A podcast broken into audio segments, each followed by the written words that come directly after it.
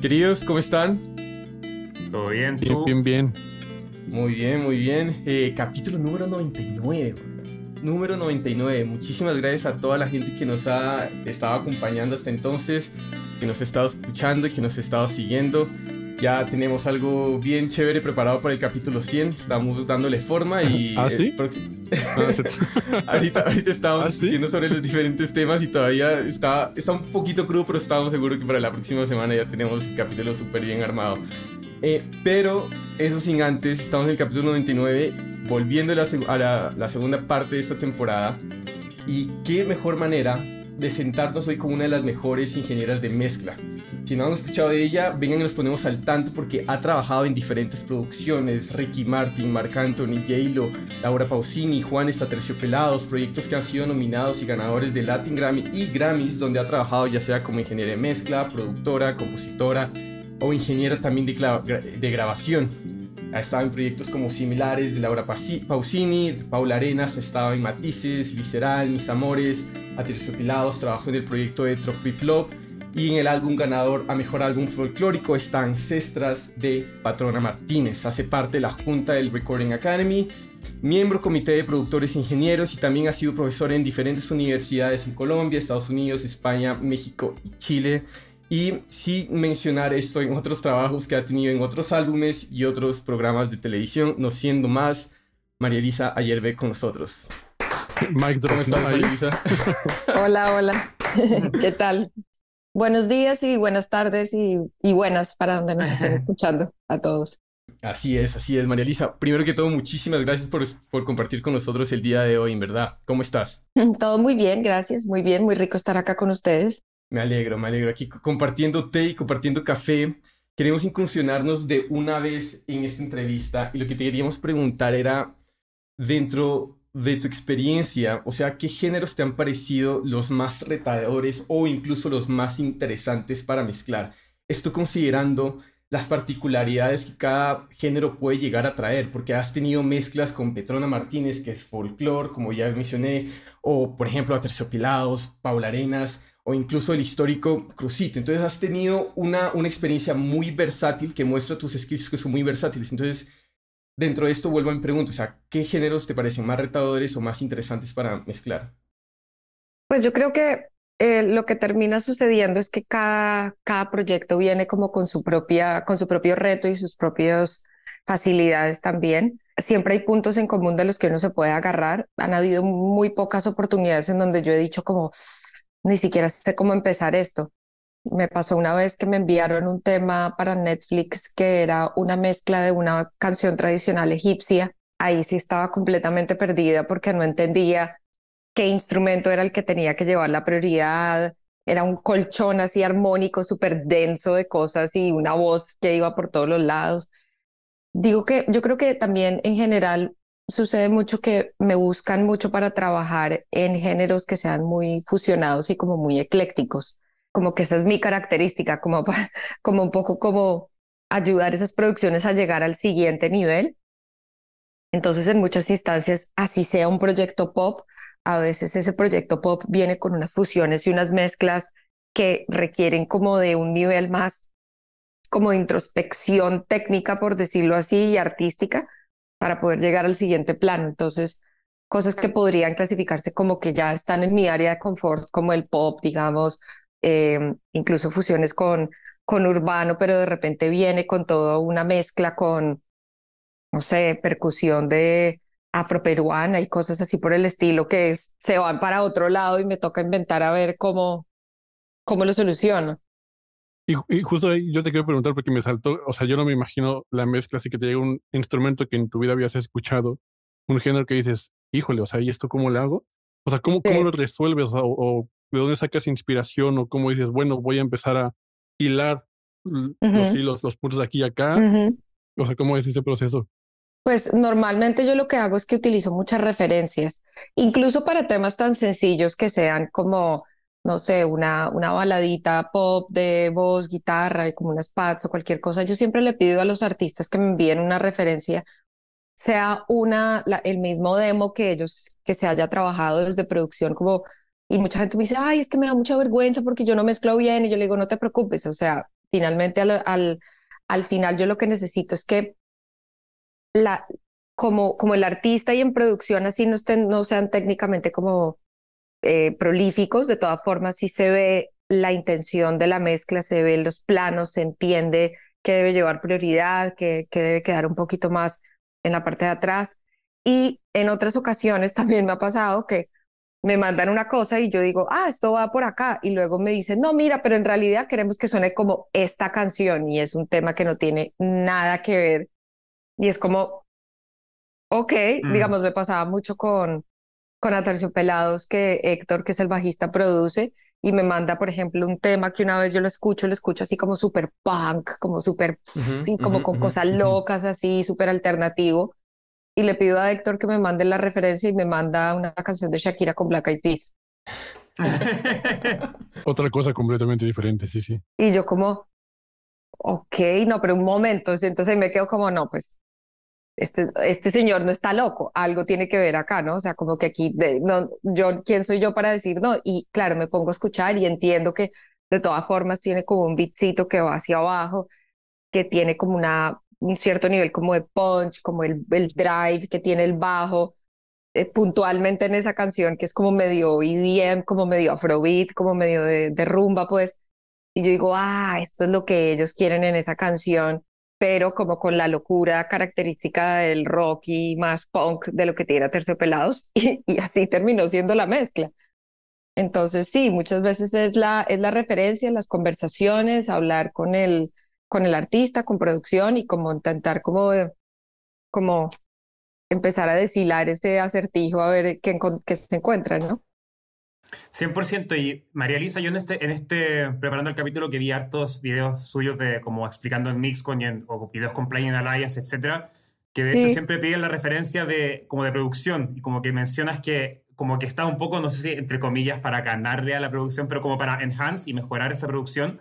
Ujú. Eh, y justamente en, uno de esos videos, en el de Playing Alliance, eh, donde mezclas Vete de Daniel René con Sammy Hawk, eh, Sí. explicas como tu proceso del mix bus, ya entrando mucho Ujú. más en lo técnico, pero me encantaría si nos puedes explicar un poco más de eso. De hecho, en ese video, si no me equivoco, mezclas, o sea, explicas primero que no mezclas hacia un limiter, que eso es algo No. que hacen muchos ingenieros y ahí hay un pequeño debate, pero me, me llamó todavía más la atención que mezclas, en ese video en particular, no sé si lo haces siempre también, te lo quiero preguntar, hacia un black box analog, creo. Sí, sí, sí, un plugin, un black box, sí. Entonces, como que, que- que quería como un poco, no sé, si nos puedes hablar un poco como de, quizás más que nada como la lógica general que le ves tú como a los plugins que pones en el, en el Mixpass y como cómo lo vas agregando, cómo los vas prendiendo, Ujú, etcétera. Ya, bueno, este tema ya nos metimos en el, en el espectro ya mega. Sí, Eh, sí, yo no mezclo hacia un limitador porque yo siento que, valga la redundancia, el limitador me va a limitar las posibilidades de obtener rango dinámico, de obtener profundidad, porque siempre está ajustando, ¿no? Siempre está diciendo aquí llega un pico y el, y el limitador lo está aplanando. Entonces, mm, no, no o sea, muchas veces no llego al, al nivel de expresión dinámica que yo quiero em, cuando trabajo con el limitador puesto. Eh, yo, yo normalmente en mi mix bus lo que tengo, porque yo sí separo el mix bus de mi canal como de mastering. perfecto. Em, entonces, en el, en el Mix Bus lo que tengo es, siempre tengo un compresor tipo SSL que está ahí como ayudándome como el glue compressor, pues, y utilizo un black box analog que me da tono y me da como, como esa es una caja que tiene transformadores, ¿cierto? Que tiene circuitería y esto pues es una emulación de ese plugin. Entonces, digamos que me ayuda también como, como a reforzar ese concepto del, del glue, como poner todo así como en una masita un poquito más compacta, pero no me está afectando de sobremanera todo la, la, la, el rango dinámico y los picos y la expresividad de la música que yo quiero lograr, como si lo haría un limitador. Entonces, eh, normalmente dejo esos dos plugins ahí. El Black Box también me gusta mucho porque en cierto punto, como que cuando uno empieza a empujarlo, como es una emulación de, de un dispositivo análogo, pues empieza a sacar como coloración.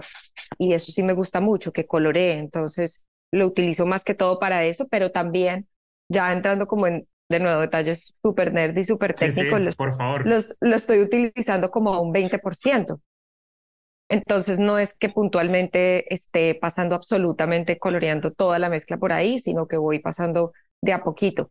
Ya luego cuando, en esencia, cuando ya estoy conforme con la mezcla, estoy conforme con los balances, las posiciones de los elementos, la cantidad de reverb, el tono, el, la ecualización general, como todas las partes básicas de la mezcla, normalmente ahí lo que sucede es que ya tengo que empezar a pensar, bueno, como esto no es para mí, sino es para eh, el productor, el cliente, el que me contrató, pues esto tiene que sonar casi como un producto terminado. Entonces utilizo el canal de master en donde pongo una serie de plugins que ya me sirven es como para llevar la mezcla a una mezcla semi-masterizada.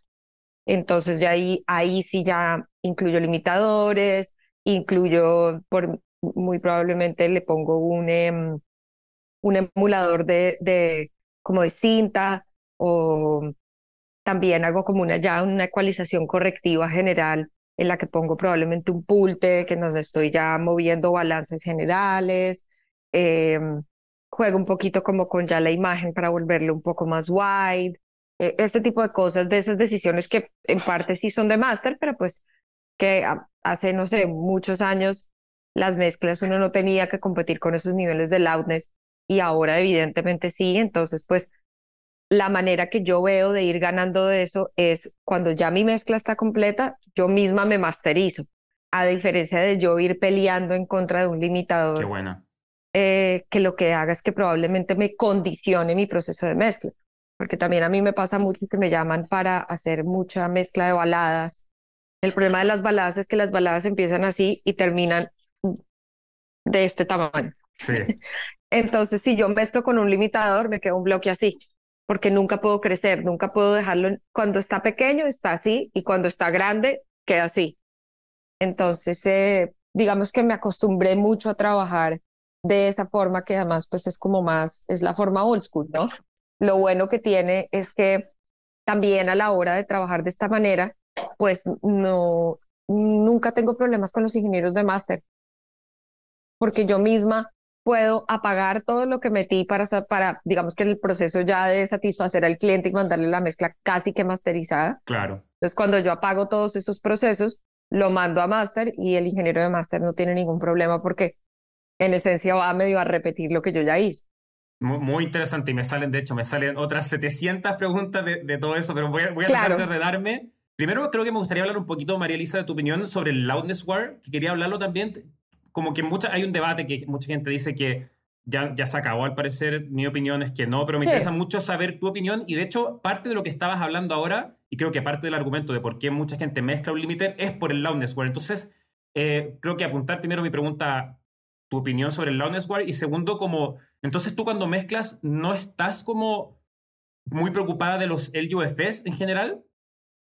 Muy interesante. No, ya, ya, llegué a un punto en el que yo sé que siempre quedo alrededor, entre menos 18 y menos 15.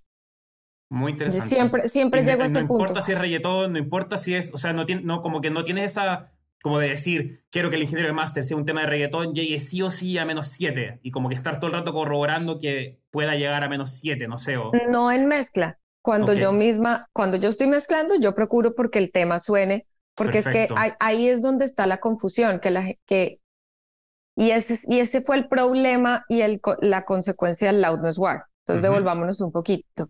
El tema del loudness war se da porque cuando se inventan los limitadores en el 2000, el L1 se inventaron en el 2001, pero ya los L2, L3, L, LLL, todos esos que salieron ultra mega Uber limiters, maxi limiters que salieron como en la, época del 2005, 2006.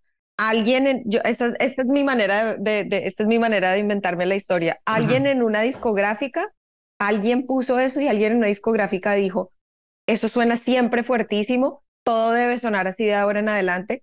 Y ahí fue cuando empezó la guerra del limitador, de la mala utilización del, del limitador como una estrategia de marketing para pelear en radio y para pelear de quién estaba sonando más fuerte.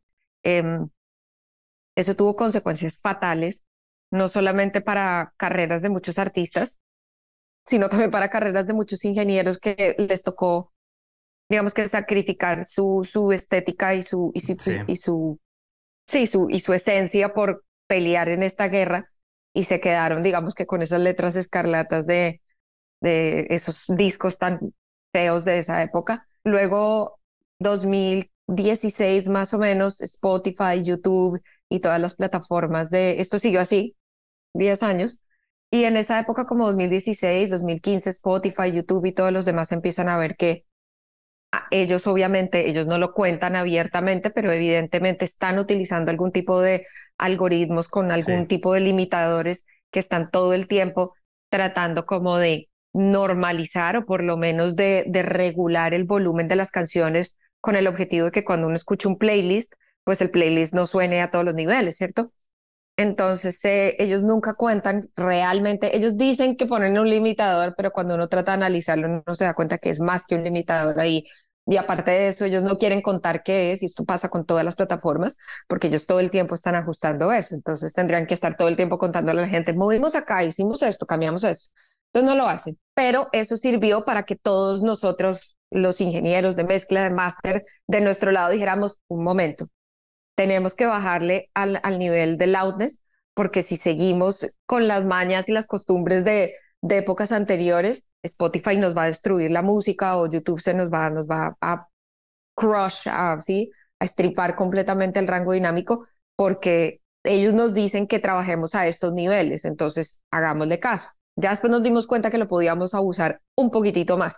Entonces, ¿qué pasa? Yo lo que hago es que, final, cuando eso sucede, antes, digamos que la solución era simplemente uno agarrar un limitador, hacer así, y uno quedaba estéticamente sonando como todo el mundo. Fin del, o sea, no, importaba lo que uno hiciera en mezcla, si uno agarraba y bajaba el limitador, ya era el sonido de todo el mundo y uno quedaba así. Cuando llega estas, esta época como que las, las plataformas dicen, no, esto no puede ser así porque entonces nosotros aparte le vamos a aplicar algo encima y su mezcla en vez de sonar más fuerte va a quedar sonando más bajito. Entonces ahí es donde, donde nos damos cuenta los ingenieros que apunta de achicar el rango dinámico y lograr como todo el punch y todo el drive y todo el empuje que uno eh, lograba a punta de loudness, con los limitadores hay que crearlo por medio de saturación armónica. Perfecto. Entonces ahí es donde, donde digamos que todo el mundo empieza a como a intentar inventarse la punta de, de, estilos, así como por ejemplo el de Michael Brower, em, que tiene varios canales paralelos, utilizar este tipo de, se vuelven otra vez como que ahí es donde empiezan a salir estas máquinas como el black box, la gente empieza a volver a utilizar cintas en los master y todo lo demás para justamente tratar de lograr ese mismo punch a través de saturación armónica y no de loudness. Y entonces ahí es donde yo empiezo de alguna manera como que a mí siempre nunca me ha gustado ese proceso de estripar todo así horrible. Entonces en mi proceso de investigación empiezo a mirar y empiezo a hacer cosas y eh, digamos que eso en esos, en esos videos no lo muestro, pero yo en este momento utilizo como unos cuatro o cinco canales de saturación diferentes con diferentes plugins que me dan diferentes sonidos, diferentes colores, diferentes tonos e incluso en el mismo máster que estaba mencionando ahora que utilizo saturación de cinta y pongo el black box, entonces estoy ganando color y punch a punta es de eso y de canales paralelos y no de utilizar un limitador. Entonces por eso las mezclas pueden sonar con mucho punch y con mucho tono y con mucho empuje, sin, pero teniendo un rango dinámico gigante. Es, esa era justo una pregunta que, que tenía, perdona Luis, que justo como, eh, eh, que claro, como que el, argumento es el tratar de pelear y llegar a ese loudness, muchos ingenieros, y esa era como, ahí quería apuntar, que creo que usted lo logra muy bien, es llegar como a, esa, a, que, la, a que la canción suene dinámica, pero si la ponéis con un espectrograma o un, eh, WLM, cualquiera de estos plugins que analizadores. el analizador, igual sale menos 8, menos 7, pero suenan muy dinámicas. Entonces, exacto. Eh, es, muy curioso. Hay, hay otras que se nota que es limitador pum, menos 7 y suena todo plano y no, no tiene nada. Entonces, como que también quería, justo como que respondiste un poco eso, como con, a base de saturación quizás se va logrando este como, como empuje, así que muy, interesante como el, creo que hay un tip muy bueno para nuestro oyente. Sí, y al final como que complementando eso, digamos que de alguna manera el otro día que estaba hablando con un ingeniero brasilero que tiene un tono, los brasileros tienen unas mezclas hermosas y unos sonidos y unos colores hermosos, Y entonces nos estábamos riendo porque entonces yo les decía como, pero es que ustedes cómo hacen para que les suenen las voces así? Y decía, bueno, es que es una cuestión del idioma. Y yo les decía, no, pero es que las mezclas de ustedes son increíbles. Y me decía a mí, me gustan mucho tus mezclas. Y yo, wow, pues porque yo, wow, este tipo se ha ganado un montón de, de Grammys y todo. Y yo decía, qué cool. Y me dice, son muy emotivas. O sea, como que es particular que un ingeniero de mezcla a otro ingeniero de mezcla no le diga como, hey, qué buen balance, que, sino me dice, son muy emotivas. Y yo como, sí. Al final, eh, al final resaltan justamente la esencia, o sea, ese es el trabajo, ¿no? Así como encontrar la esencia de la canción e intentar que suene, o, ponerla en exposición para que la audiencia logre entender lo que el artista en su momento eh, se planteó desde un inicio en su cabeza. Exacto, exacto. Y pues esto obviamente también tiene que ver con los géneros, o sea, si voy a mezclar un reggaetón, ninguno, o sea, muy pocas de estas cosas que estamos hablando aplican. Ahí sí le voy a meter el limitador, pues, a como dice el dicho, a donde vas a lo que vieres, ¿no? Pero pues que igual, independientemente de que sea un reggaetón, sí me doy pues unos niveles de permisividad de hacer las cosas como a mí me gustan, pero al final de cuentas, pues, si es un limitador, hay que aplastar todo y ya, sí. Cuando toca, toca. Y a mí, a mí me, lo que estabas comentando me saltó justo que mencionaste que, o sea, mucha gente hoy en día la forma en la cual consume música es como por plataformas y que estas plataformas a cierto modo pues o sea la mayoría de la audiencia no prioriza la calidad sonora como algunos frikis de la música le priorizamos claro plataformas como TikTok también Spotify Instagram que al final la música está volando todo el tiempo y se dan cuenta que que la canción es buena o mala, nada más ven 15 segundos. Entonces estamos todos este tiempo así, ¿no? Y es mi perspectiva como manager con, con, artistas que me dicen, es que yo quiero, quiero montar TikToks, pero, pero no quiero montar TikToks cuyo audio suene feo o, o que me estoy grabando en un lugar y suena pésimo porque no quiero que, que si se me hace viral, pues que ese sea el audio y porque, porque mi trabajo es mejor y todo. O sea, estoy como, como, como con, con este dilema todo el tiempo. Entonces te quería preguntar, para esos artistas que están como un poquito DIY, independientes igual, ¿existe algún tratamiento sonoro que tú consideres suficiente, adecuado para que justamente estas plataformas funcionen? Yo creo que la, no solamente como tratamiento sonoro, sino ya también como una herramienta de marketing, lo mejor que pueden hacer para viralizar sus propias cosas y que ese audio funcione es utilizar el audio, fragmentos del audio de la canción original. Porque al final siempre, o sea, tú puedes grabar el video con cualquier cosa, a no ser que pues ya sea una presentación en vivo o sea un audio hablado, y ahí sí por lo menos tener un amigo una amiga ingeniero que les pueda ayudar a, pulir un poquito más este audio para que se escuche mejor por lo que tú dices. Después, uno nunca sabe, lo agarra el algoritmo, se viraliza y entonces la gente empieza a agarrar ese mismo audio para pasarlo de, de video en video. Pero en general yo sí he visto que lo mejor es que agarren un pedacito de la canción original, así no haya salido todavía, y pueden seleccionar ese pedacito, utilizarlo para el video y que la gente se empieza a pegar de eso porque eso después le bota plays y ese es el reflejo fiel y exacto pues del tema que están promocionando. Entonces pues ya, ya cambiándonos un poquito de, de, de, de gorro, digamos, de sombrero, de, de cuando yo tengo mi sello y, eso sí es una prioridad que le digo a, mis artistas que, que sí utilicen los fragmentos de la música de ellos porque es lo que al final uno quiere y necesita que se, que se viralice, ¿no? Va a, pasar un gato en este momento. Ah, no, hay problema, somos, pet friendly. Sí, Aquí somos por si, por si ven una colita acá pasar. muy, muy pet friendly, de hecho, muy pet friendly. Eh, María Elisa, a mí me gustaría volver un poco al tema net, lo siento aquí por, por, por los oyentes, por favor, por, mis, dos, favor, por, mis dos colegas acá, pero son pocas las oportunidades de, de nerdear así. Eh, claro. Entonces me, me, gustaría preguntarle un par de cosas más que se me quedaron como en el tintero. Eh, primero, como, Creo también que otro aspecto muy importante y que también destaco mucho yo de tus mezclas, que me encanta, es, son las rivers, como la claridad que tiene, y creo que eso es un aspecto, las rivers y los delays es un aspecto que diferencia mucho una mezcla amateur de una ya Grammy nominee o, profesional de verdad. Es un, es un, factor definitivamente como que uno dice, bueno, apretáis play y ya cuando suena un instrumento decís, uy, esto está bien mezclado, uy, ya no. Como que, entonces te quería preguntar mucho como de eso. Yo he visto infinitos videos y he visto infinitos ingenieros que tratarlas en paralelo, ecualizarlas, tratarlas aparte, etcétera, pero no sé si es que, como yendo un pasito más allá, quizás, ¿qué, qué consejos podrías dar tú o, cómo lo ves? No sé. Bueno, una cosa que sí me he dado cuenta es que, pues que me di cuenta hace mucho tiempo, mejor dicho, cuando uno está mezclando con muy poco rango dinámico, tienes menos opciones de que la reverb salga. Porque al momento de apretar la mezcla, y estar trabajando, que es lo que siempre les explico, digamos, a mis alumnos. Eh, cuando tú tienes un limitador que está aplastando, está generando una compresión muy grande, ¿cierto? Entonces tú lo que estás haciendo es que los elementos que debían sonar abajo, lo que está pianísimo versus lo que está fortísimo, la distancia se achica. Y entonces lo que debía sonar abajo y lo que versus lo que, o sea, lo que debería sonar ahí como una constante que puede ser una reverb, un delay, que es un espacio que no debería estar tan presente, eh, cambia las relaciones cuando uno comprime, ¿no? Entonces, y se generan de pronto un elemento que, que, está, que debería estar muy adelante, está enmascarando la reverb y por eso la reverb no se entiende. Entonces, parte de mezclar más dinámicamente es empezar también a darle, a encontrar en ese rango dinámico un nivel, digamos, de volumen en donde la reverb y los delays puedan vivir. Eso por un lado.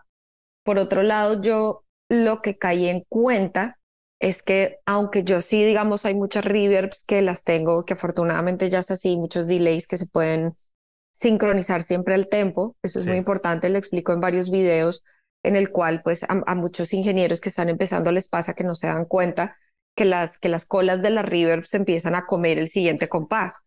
Entonces, si uno tiene, si no tiene, por ejemplo, un, tempo que está sucediendo y la cola es más larga, entonces se, se empieza como a, eh, como a convulsionar en sí misma, ¿no?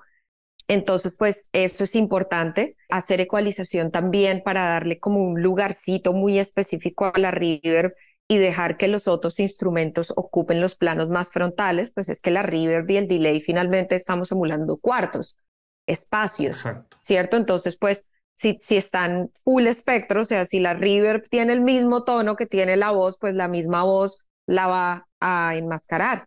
Y por otro lado, también eh, lo que hice hace muchos años es que yo empecé como, como a, acumular procesos paralelos de diferentes colores y tonos de reverbs y diferentes colores y tonos de, de delays y, y, con diferentes combinaciones pues de rebotes y cuartos y etcétera. Y de repente ya después un día dije, ¿y yo qué hago inventándome esto como desde cero? Más bien, siempre me cargo, siempre que yo cargo una sesión, yo como siempre he dicho en mis videos, no me gusta utilizar un template en donde el template básicamente yo ya tengo todo prendido y trato de mezclar al, al template, sino que yo hay ciertas cosas que apago, pero lo que ya no apago es que yo me importo por lo menos 30 canales de reverbs y delays que voy pasando de, de, no siempre las utilizo, generalmente nunca las utilizo todas, pero las tengo ahí a la mano, cosa que mi proceso de mezcla, yo ya sé, por ejemplo, yo hace años me inventé una, un delay que se llama Delay 4. Delay 4, cada vez que yo necesito como sacar la mezcla de los parlantes, utilizo Delay 4, mm. porque tiene ahí como una especie como de efecto Haas, yo me acuerdo que fue lo que me inventé. Eh, Room 1 fue eh, que todo el mundo me dice, ay, oye, qué River para el disco de Petrona Martínez, la mezcla en, los, en los tambores, qué reverb utilizaste, y yo, ah, Room 1. Entonces, y a mí ya se me ha olvidado que es Room 1 para mí, y voy y la miro y es una Diverb. Todo el mundo buscando en Google, me imagino como... Hmm". Room 1, para los que saben, en Pro Tools es Diverb, que es la reverb de stock que viene con desde el primer Pro Tools que se inventaron, que además a veces suena horrible. Yo no sé cómo la dejé, y, un, día me inventé Room 1 y Room 1 suena divino y esa es la reverb que yo utilicé para, para eso. Pero normalmente lo que hago es que utilizo combinaciones de mis propias reverbs y mis propios delays. Entonces a veces me dicen como, ay, oye, ¿cómo hiciste la reverberación de no sé qué? Y les mando una foto que tiene toda la cantidad de, o sea, como las fotos de los faders de todos los niveles de envíos de cada cosa. Y después atrás se ve todas las automatizaciones, porque también automatizo hartísimo los envíos. Y, después todas las fotos de los plugins. es como... mejor no, mejor puso Diver, no Matis. bueno, pues es, o sea, y claro, ahí está. Ese es, ese es el punto. Esa es la diferencia entre hacer la tarea completa y hacer la tarea a medias. Pues si haces la tarea a medias, no te va a salir eh, esa river que tú esperas. Hay que hacer la tarea completa, que es encontrar el a punta de oído la combinación exacta del espacio, el lugar, la river, el rebote, que le funciona a esa canción que uno está mezclando.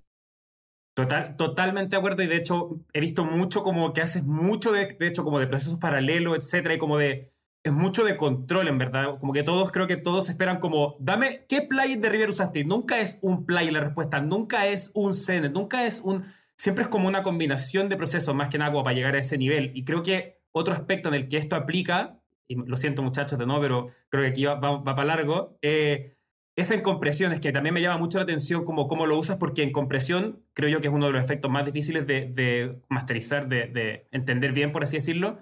Eh, y usa, veo que usas mucho como compresión eh, en stages, que lo llamas tú en unos videos, y, lo he visto también de muchos ingenieros también, que les gusta ir comprimiendo de a poquitito, un compresor primero un poquitito, después otro, después otro. Entonces, te quería preguntar primero como si nos puedes hablar un poco de eso, y segundo, si es que hay alguna lógica detrás de, yo estaba tratando de pensar como, ¿será mejor poner un compresor rápido into uno lento o uno lento into uno rápido? O no sé, quizás ni siquiera lo piensas como en términos de ataque.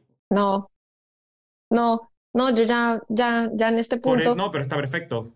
No, y no lo, nunca lo he pensado porque, porque mm, es que al principio no lo entendía. O sea, al principio no lo entendía, es hace varios años no lo entendía. Y yo como que, o sea, lo entendía desde el punto de vista que yo, cuando estudié en la Universidad de Chile, iba a, me sentaba en la clase y me explicaban y me decían, mira, es que la del ataque, la, la, la, la. Y yo, ok, listo. Y después me sentaba en Cool Edit, en Cool Edit, eh, hace muchos años y me sentaba y ponía los... Y yo decía, lo que me acaban de explicar no tiene ningún sentido con lo que yo estoy escuchando acá.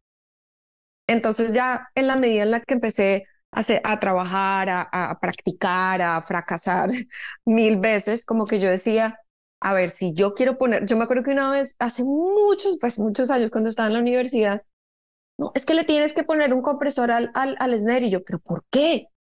Pues porque hay que ponérselo. Y yo, ¿pero por qué?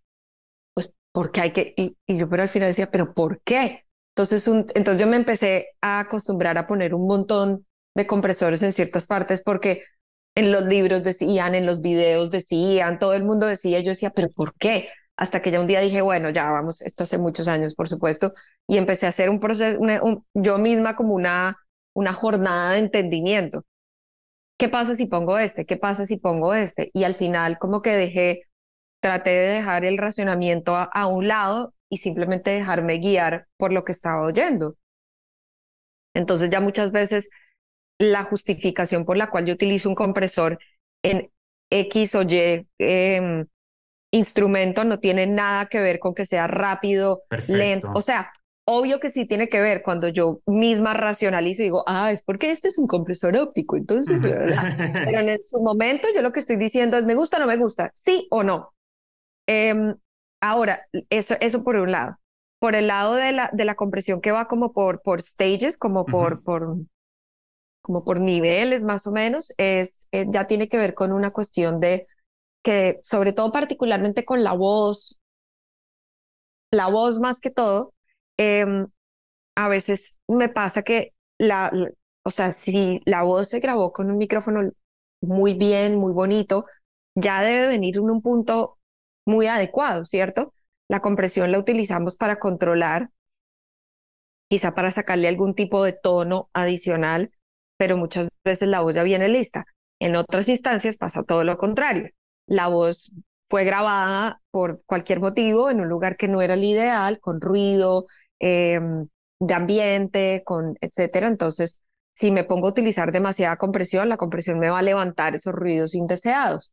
Y por el otro lado, si la, si la voz está grabada bonita, me pongo a utilizar mucha compresión, la compresión me va a empezar a sacar ruidos indeseados que ya no. Que... Entonces, la manera en la que yo decidí resolver este cuento es utilizar compresión, muy poquita compresión en varios estados, que lo que haga es que la combinación de esos diferentes compresores que tienen ataques más lentos, ataques más rápidos, que algunos emulan em, compresores ópticos, algunos emulan compresores eh, con transformadores o compresores de, no sé, diferentes estilos y diferentes tecnologías, me va ayudando a ganar el color deseado que yo quiero y por otro lado no me va control control, que al final es lo que necesito, que la voz quede empacadita y que suene toda así nivelada de principio a fin y que se ponga como encima de toda la, la, banda, em, pero que no, me, que no me termine cambiando por completo el color que, que yo me imagino.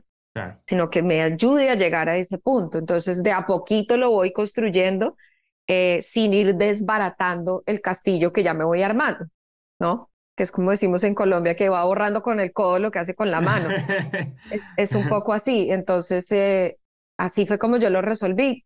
Yo conozco otra gente que hace y con dos cosas ya lo soluciona. Bien. o sea, cada, loco con su tema. Al final es encontrar el método que le funcione a uno y ya.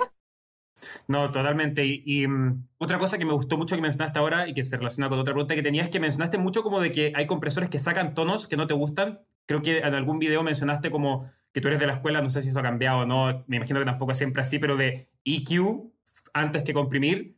Siempre, todavía.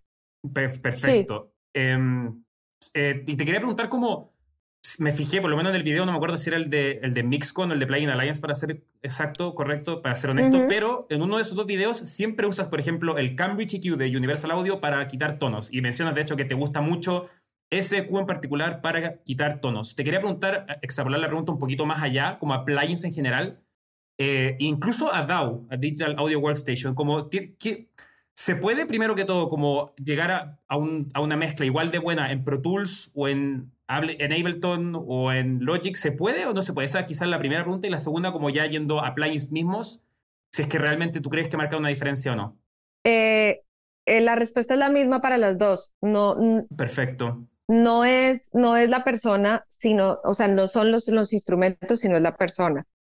Eh, al final lo que, lo que va a determinar que uno sea muy bueno en un, en un do o en otro, o que uno sea muy bueno utilizando solo los plugins de stock de ese do o todo el paquete completo de todos los plugins que existen en el mundo, es la persona, es la habilidad de la persona y el conocimiento y sobre todo lo, lo que la gente no entiende de, de, esta carrera puntual y aplica lo mismo para la música y aplica, o sea, para la composición, la producción, es que esto es de meterle muchas horas, o sea, la ingeniería de sonido, así mm. como, como cuando uno estudia un instrumento que uno se tiene que sentar y, y empieza a hacerla este y vuelve y hace la este y vuelve y hace la escala y se devuelve, ¿no? Y empieza ahora con estos dedos, ahora con estos dedos. Eso mismo que uno hace y repite y repite y repite y repite, hay que hacerlo con los, con, con los plugins, hay que hacerlo con los dos, hay que hacer, hay que encontrar el método, hay que hay que estudiar las escalas, ¿cierto?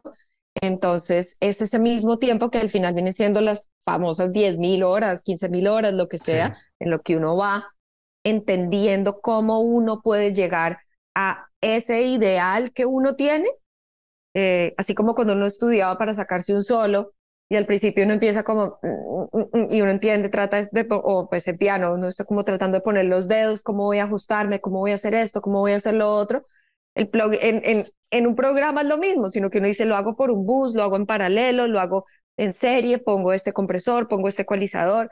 Al final es conocer lo que uno tiene. Y, y a mí a veces me pasa que abro mezclas de que hice hace años y me doy cuenta y yo decía, yo hice esto con dos plugins y yo ahora poniéndole 5 mil millones de plugins. y aquí lo saqué con dos cosas súper bobas y hace ocho años decía, tan boba, me tengo que volver. Y muchas veces constantemente, parte de la madurez también de uno ya, ya saber cómo es el método, es decir, como, como, como dicen acá en Estados Unidos, if ain't, if ain't broken, don't fix it. O sea, no hay que tratar de arreglar algo que ya funciona. Simplemente hay que, es que hay que ponerle un compresor, depende, ¿no? Entonces, si ya eso funciona y uno sabe que eso va a eh, su rol, digamos, no sé, una línea de una guitarra, por ejemplo, mezclé una canción ayer en donde yo dije, no la poner nada a esta guitarra, nada. Ni siquiera tiene reverb, nada, no tiene nada, porque es una guitarra acústica que ya venía muy bonita grabada y que el mismo sonido del micrófono que le pusieron a la guitarra captura el room en donde lo grabaron y es exactamente como donde yo lo quería y dije, no voy a poner nada y vamos a ver hasta dónde puedo llegar sin ponerle nada. Y al final dije, uy, no, no, no, por lo menos tengo que poner un filtro pasa altos como para que no se me vaya a meter como basura que no esté escuchando y luego el Lowen se me ensucie un poco. Pero así se quedó. No le puse nada. Ya me aprobaron la mezcla y me la pagaron. Entonces, pues... sí, sí, perdóname, Luis. No, no, no te preocupes.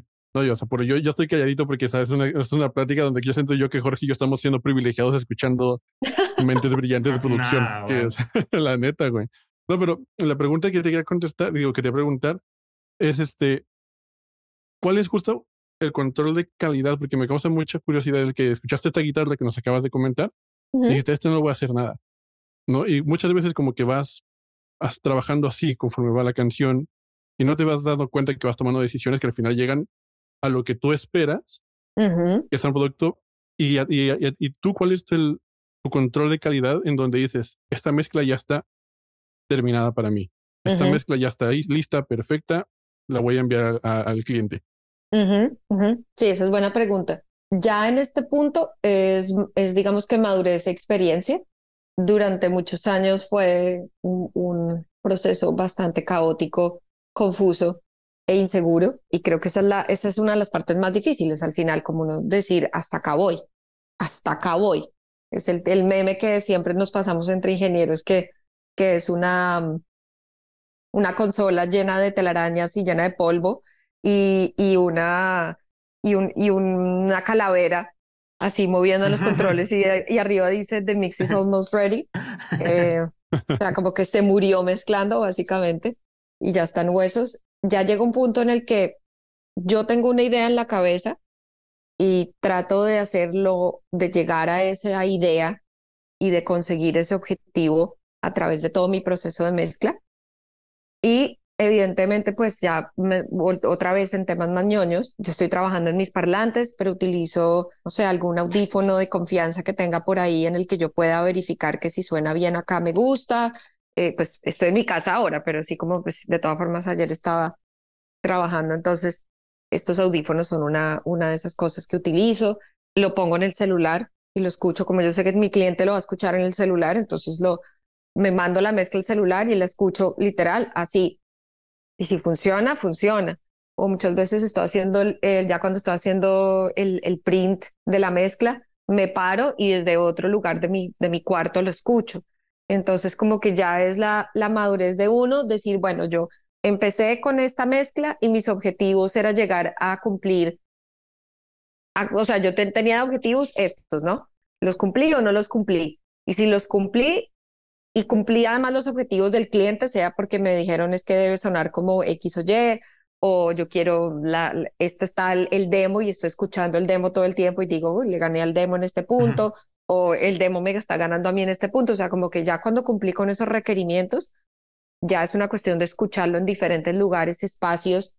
También tengo, por ejemplo, unos parlantes que son unos cubitos así, entonces si los paso por ahí suena bien, digo, si suena bien ahí, ya está sonando.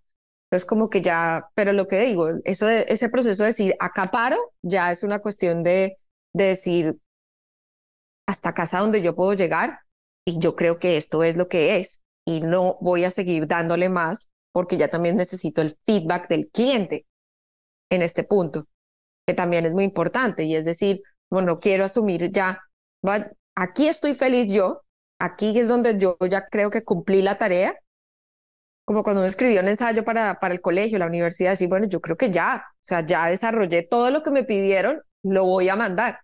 Y ya de ahí el profe le devuelve a uno los comentarios si, si pasó o no pasó, ¿cierto?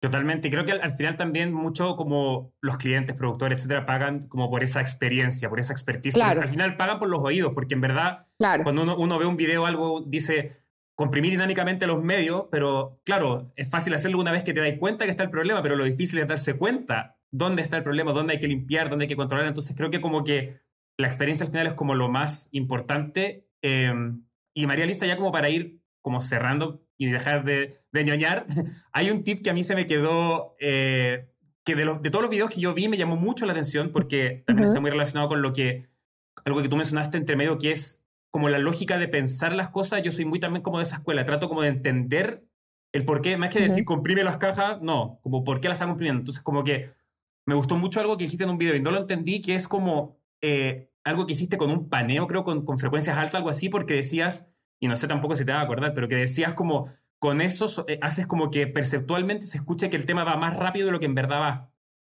Ese Sí. tip me, a mí me, yo, y no lo entendí, lo vi, no lo entendí, me gustaría que, y ya vais cerrando, de verdad, dejo ñoñerías, pero ese tip me gustaría sí que si lo puedes aclarar porque me pareció en verdad brutal y es algo que yo escucho, de hecho, y digo, uy, ¿cómo, cómo lo hicieron? Y escuché el video y dije, y no lo entendí, así que...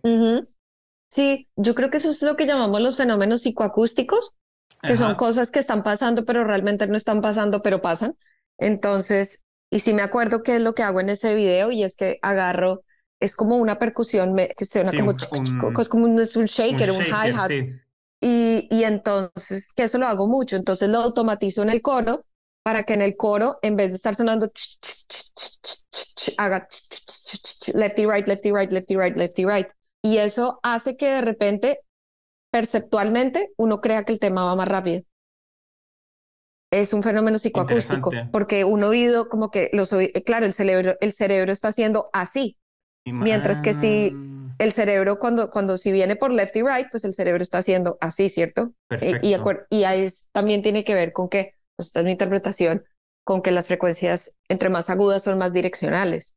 Entonces el cerebro, como que al hacer yo eso, estoy manteniendo entretenido el cerebro porque está tratando como de pescar el sonido por donde viene y eso eventualmente genera que la canción se sienta más rápida. Entonces, pues son esos que, que lo menciono mucho en los videos, ya Max, que te los viste todos, que es este concepto de, de estar constantemente como buscando el ear candy, es como estar buscando como ese dulcecito, como esa, como ese, ese extra que uno puede meterle para mantener al público entretenido y que no se aburra. Y, y siempre menciono yo que la primera que se aburre soy yo.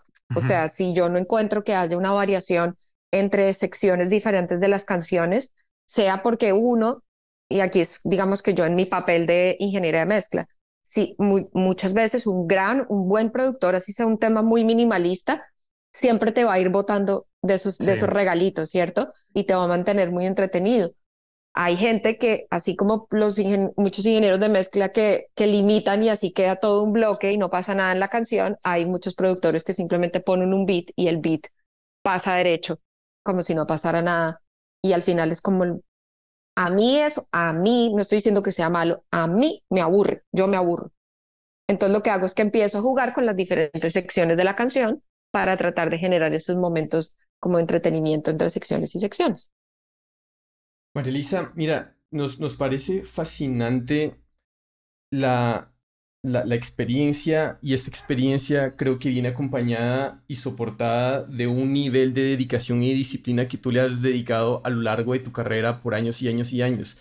Y leyendo una, una de tus entrevistas, tú dijiste que en un momento de tu carrera tomaste la decisión en que vas a trabajar todos los días para hacerte un lugar en esta industria, que de por sí es bien, bien movida. Y quería preguntarte que ahora que miras hacia atrás, ¿cómo fue ese recorrido y cuáles fueron, digamos, las sorpresas?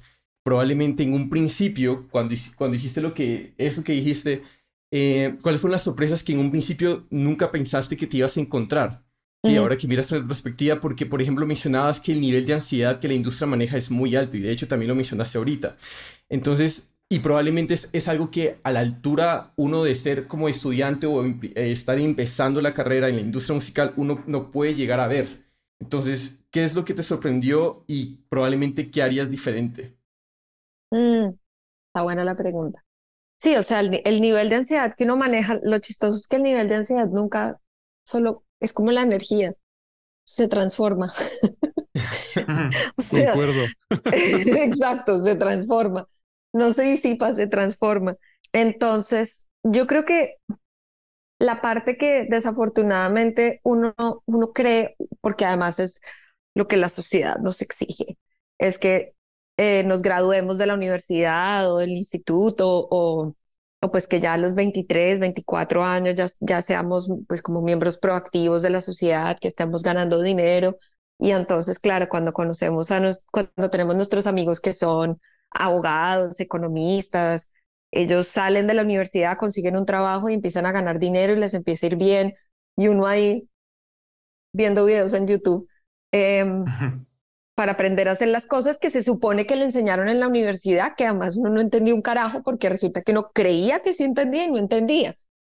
Entonces, el, el, el problema, digamos, la situación con esta carrera, que yo siempre trato de, de ser como muy abierta porque, porque lo veo en mis propios estudiantes, es que muchas veces nos venden esa ilusión de, y sobre todo en estos videos de YouTube y en esta gente que bota estos como tips, decir, soluciona esto y mezcla como, ah, y es como, no, no lo vas a hacer porque tú te puedes copiar lo que decía Max, te puedes copiar exactamente lo mismo que yo hago y no te va a salir porque tu cabeza no es la mía. Entonces, eh, es como, como que sí, debería haber un poquito como de coaching espiritual. Sí, ok, ok. y emocional en algún momento decirle a nuestros estudiantes, tengan paciencia porque este proceso tarda años, porque tiene que haber todo un proceso de maduración, tiene que haber un proceso de manejo de expectativas, no solamente manejo de expectativas a nivel micro, sino a nivel macro. A nivel micro, de decir, si yo pongo este compresor en esta caja, como me dijo María Elisa en el video, necesariamente no voy a llegar exactamente a la misma, a la misma conclusión o al mismo sonido que ella. Y en el nivel macro, es decir, si yo hago todo lo que me dijeron en la universidad, necesariamente no voy a tener un trabajo y no voy a estar mezclando para mis ídolos en cuatro años. Y, y el problema es que, o, digamos que la, no es un problema, pero sí, digamos que una consecuencia de las redes sociales y como esta hiperamplificación de toda la información, es que suceden casos de una persona que a los veintipico años sí llegó a ese lugar y de repente todo el mundo cree que entonces ahora todo el mundo a los veintipico años va a llegar al lugar y no se da cuenta que ese solamente fue una persona. Exacto. Y eso fue algo que nos pasó, digamos, yo recuerdo mucho estando en la maestría, cuando yo me fui a estudiar la maestría en Tennessee, pues yo ya llevaba cinco años o cuatro años de, de carrera como ingeniera de sonido, o sea, de haberme graduado y de haber empezado y ya de tener canciones que sonaban en radio en Colombia, de haber trabajado en televisión, en cine y estaba yo en la maestría, yo decía, es que ya a mí me debería estar pasando X, Y, Z, porque yo ya he hecho todo esto. y, y, en esa época yo tenía un compañero que más o menos estaba como a mi mismo nivel profesional, gringo, y un día él viene y me dice como, sabes que acabo de entender algo muy importante, y yo, ¿qué? Y en esa época nosotros teníamos, no sé, estábamos como llegando a los 30 o en los 30, y decía, si te has dado cuenta que busquemos cuáles son como los nombres de los, de los ingenieros de mezcla y, productores que están como en este momento súper de moda. Entonces eh, estaba pues Jason Joshua, acá está así, pero en la cúspide, Manny Marroquín, como esa generación, y empezamos a darnos cuenta y decíamos, estos tipos tienen como 42 años. Entonces decíamos, ahí está. O sea, ¿y cuál? Uno les empieza a ver y ellos ya llevan, ¿cuánto llevan trabajando? 15 años. Y decíamos, ah. Un buen vino.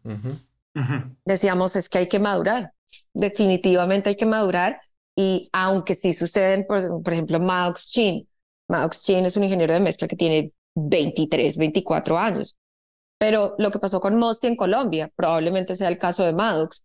Mosty, uno dice, claro, Mosty tiene 27, 28, o ahora cumplido 30 de repente, pero, pero Mosty empezó a trabajar desde los 12, 13 años. ¿Qué es lo que pasa con Pharrell? Todo el mundo, ay, Pharrell, el niño genio. Pharrell está en el estudio con Quincy Jones a los 10. Sí, sí, sí, sí. O sea, a la larga nadie te va a quitar ese, ese tiempo, ese tiempo lo tienes que hacer. Esas horas hay que invertir. Cada uno tiene su propia trayectoria y, y es muy diferente a la del otro y hay que aceptar esas diferencias. No hay que comparar, no hay que comparar porque cada proceso es diferente y uno puede seguir, una, uno puede recorrerle los pasos.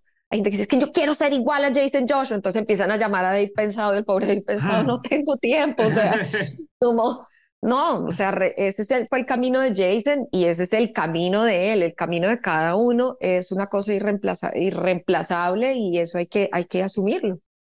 Y después de tantos años justamente, o sea, trabajando y después de haber trabajado por 10 años y generado este tipo de dinámicas y uno ya sabe sus truquitos y estar en la industria y todo, o sea, ¿tú, tú, ¿tú cómo te has llegado a mantener justamente motivada a seguir en, este, en esta industria trabajando en esto que al final es lo que te apasiona principalmente, pero, o sea, todos hemos tenido días donde dice, híjole, ya, ya estoy muy cansado. O, o sea, tú cómo, o sea, cómo ha sido este trabajo tuyo para mantenerte motivada al pie del cañón, trabajando con el, al, nivel top de industria en el cual te encuentras, justo. Sí, yo creo que son varias cosas. Eh, primero, y yo creo que la más importante es que ya no sé hacer absolutamente nada más. Em, me tocaría empezar muy desde cero de repente podría tener como un futuro, no sé, como cocinando más o menos. O sea, la verdad no sé hacer nada más que esto. Entonces ya digo como, Y ya después yo, uy, todo el tiempo que le invertía a esto para empezar desde cero, no, mejor me quedo acá. Por otro lado, todas las mañanas cuando me miran mis gatos, le digo, esta gente tiene que comer.